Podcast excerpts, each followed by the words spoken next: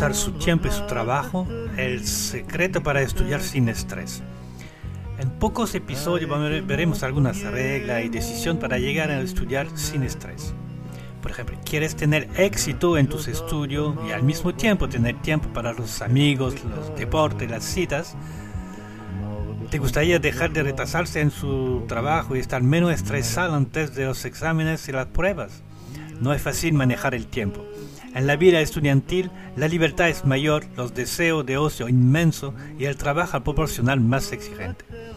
Otros jóvenes a veces pasan mucho tiempo trabajando sin ver necesariamente los resultados. Estrés, fracaso, desaliento, cansancio, basta. Uno, ¿cuáles son sus prioridades este año? Por ejemplo, escuchen esta historia. Un profesor llena hasta arriba un jarrón transparente con grandes piedras y luego pregunta a sus estudiantes, ¿está lleno el jarrón? Y todos asientan la cabeza. Pero entonces el profesor vierte una bolsa de piedras chiquititas que se caen con los vacíos del jarrón. Y esta vez no se ve bien lo que podía entrar, pero el profesor consigo poner arena. Y ahora el jarrón no está lleno, podemos añadir más agua. Es una historia muy, muy elocuente. El jarrón es su tiempo.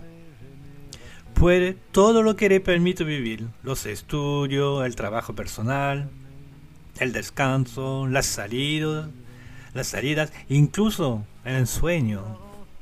Sí, pero si pones las piedras grandes primero, para organizarse comienza a dirigir sus grandes piedras.